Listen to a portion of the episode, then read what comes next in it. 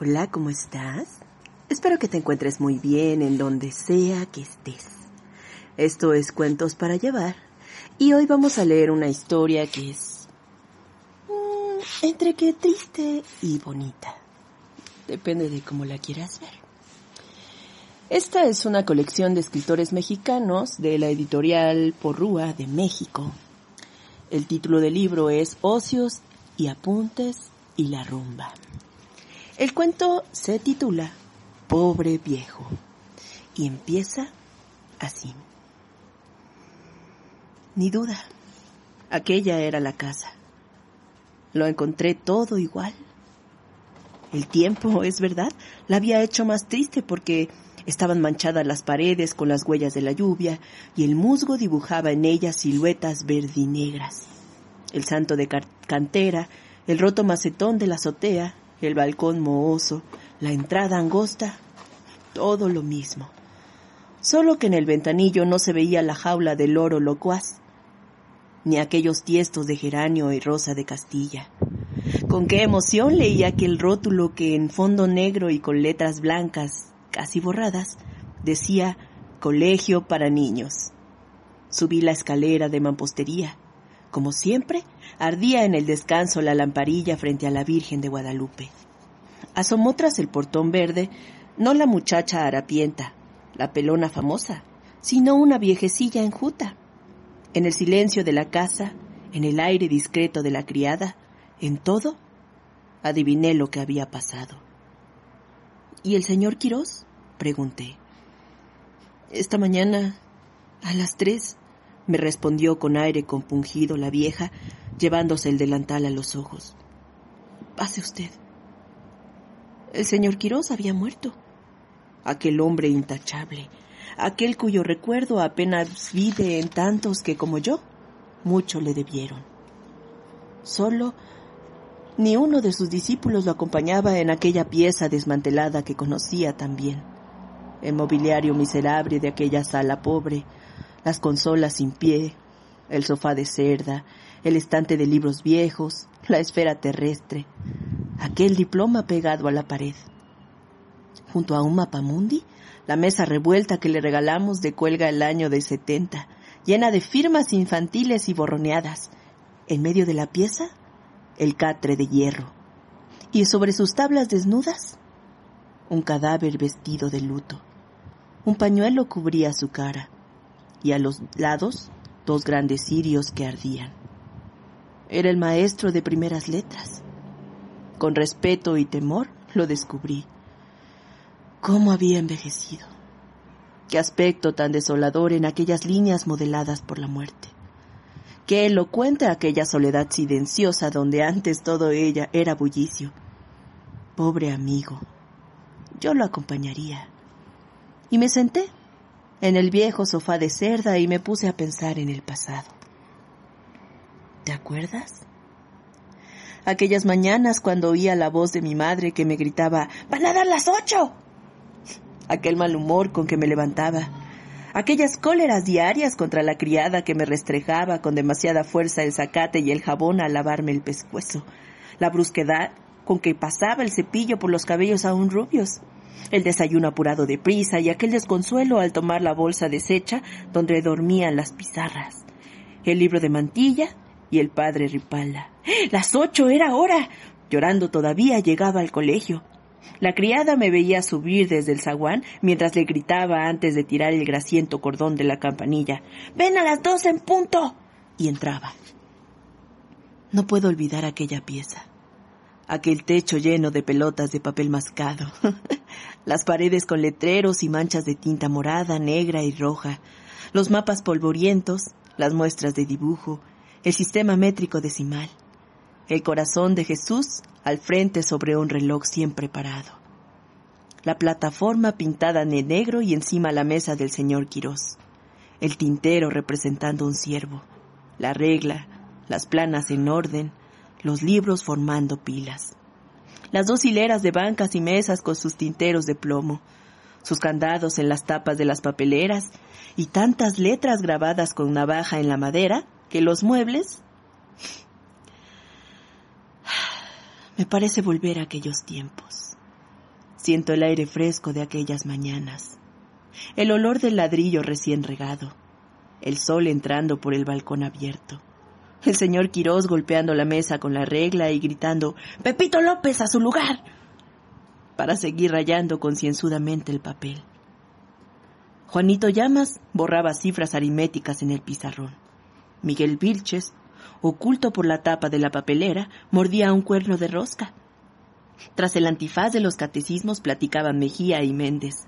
Leía en voz alta Zamudio y Pepito López, inquietísimo, se deslizaba hipócritamente a lo largo de la banca. Siempre era esa su disculpa, para pedir un lápiz a Martí Corena o a mí, que con la vista vaga seguía el vuelo de las moscas que aprisionaba Orozco y pegaba con cera a soldados de papel.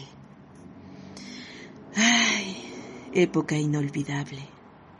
No se cuidaba uno ni del día ni del mes, sino para saber por qué todos los juegos tenían su temporada, cuándo se debía jugar a las canicas, cuándo al valero, cuándo concluía el reinado del trompo y comenzaba el de los huesos de chabacano, el piso y el burro sin más temor que el de ser sorprendidos infragante y conversación en desiguales cambalaches de pizarrines y caramelos, o en el mayor crimen, fumar, pálidos de espanto tras la puerta del común.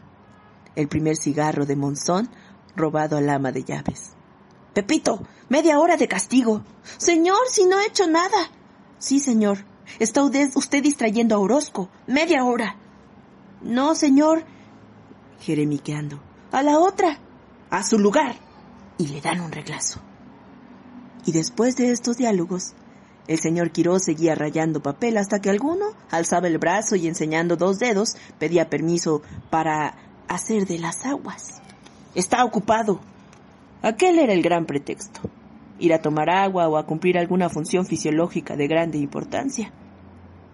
En aquellas escapadas se mordía el pedazo de pan, resto del desayuno, se contaban las canicas y sobre todo se estaba fuera de aquella pieza estrecha, de aquellas durísimas bancas, donde colgaban los pies.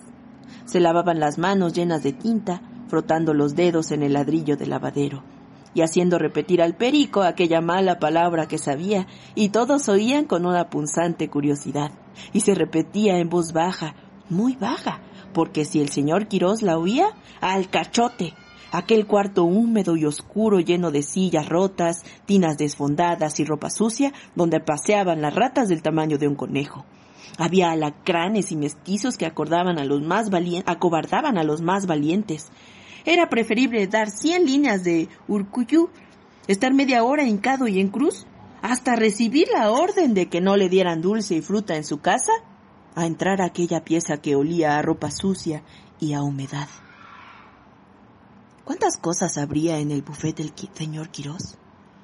Dicen que ahí guardaba todo lo que les quitaba a los niños. Muchas canicas, membrillos mordidos, pedazos de charamusca, soldados de plomo, juguetes de madera, pinturas, caramelos, valeros, trompos, la teja de plomo que servía para jugar al piso, pliegos de papel de colores para forrar libros y tapizar los cajones, armellas, qué sé yo. Era un tesoro. Qué tristes aquellas tardes cuando estaba uno en la lista con dos o tres rayitas. Cada una era media hora. Todos se iban a jugar al patio y uno se quedaba solo. Y gritaba la criada, por el niño Mendoza. Hasta las seis, respondía muy serio el señor Quirós. No valían ruegos ni valían pretextos. Es la última, señor, ya no lo vuelvo a hacer. Nada. Era inflexible. ¿Qué decir en casa al llegar? ¿Cómo resistiré a aquella pregunta? ¿Por qué viene usted tan tarde? Y aquella comparación humillante de ¿Ya ves? ¿Ya ves a tu primo Félix? Pues nunca lo castigan. ¿Cómo presentar los sábados aquella plana donde le repetían cinco veces las palabras Venecia, Valladolid, Valencia, o aquella máxima escrita con letra inglesa El estudio es fuente de riqueza, que unos copiaban con caracteres que parecían patas de mosca, o como aseguraba el señor Quirós, hechos con popotes? ¿Cómo mostrar aquella calificación? Conducta, mal. Aplicación, mal. Aseo, bien. Escrita al dorso, cómo coser los pantalones hechos pedazos, el saco lleno de gis, la camisa de tinta, las medias de ladrillo. cómo curar los moretones sacados en aquellos lances de honor que se ventilaban a las cinco en un rincón de la azotehuela, graves preocupaciones de la edad, imposibles de resolver a los siete años. Para nosotros el señor Quirós era un inquisidor. ¿Por qué nos daba garnuchos en las orejas? ¿Cómo se enfullinaba cuando algunos se le paraban de gallito? Pobre viejo. Alguna vez me pregunté, ¿por qué será tan pálido y tan flaco? Más tarde lo he sabido. Más tarde he resuelto aquel enigma.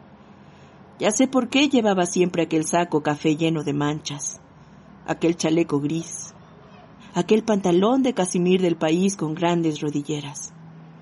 Sé por qué se ponía pensativo al reflexionar en la mañana, y por qué está pálido y flaco un hombre que no tiene dinero, a quien matan lentamente las privaciones, a quien consume el cerebro el repetir año tras año ¿qué es gramática?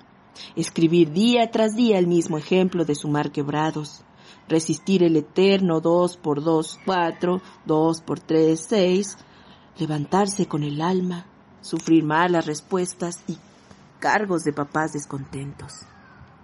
Esa es la vida. ¿Por qué el inventor tiene bustos de bronce que lo inmortalicen y retratos y biografías en los periódicos ilustrados?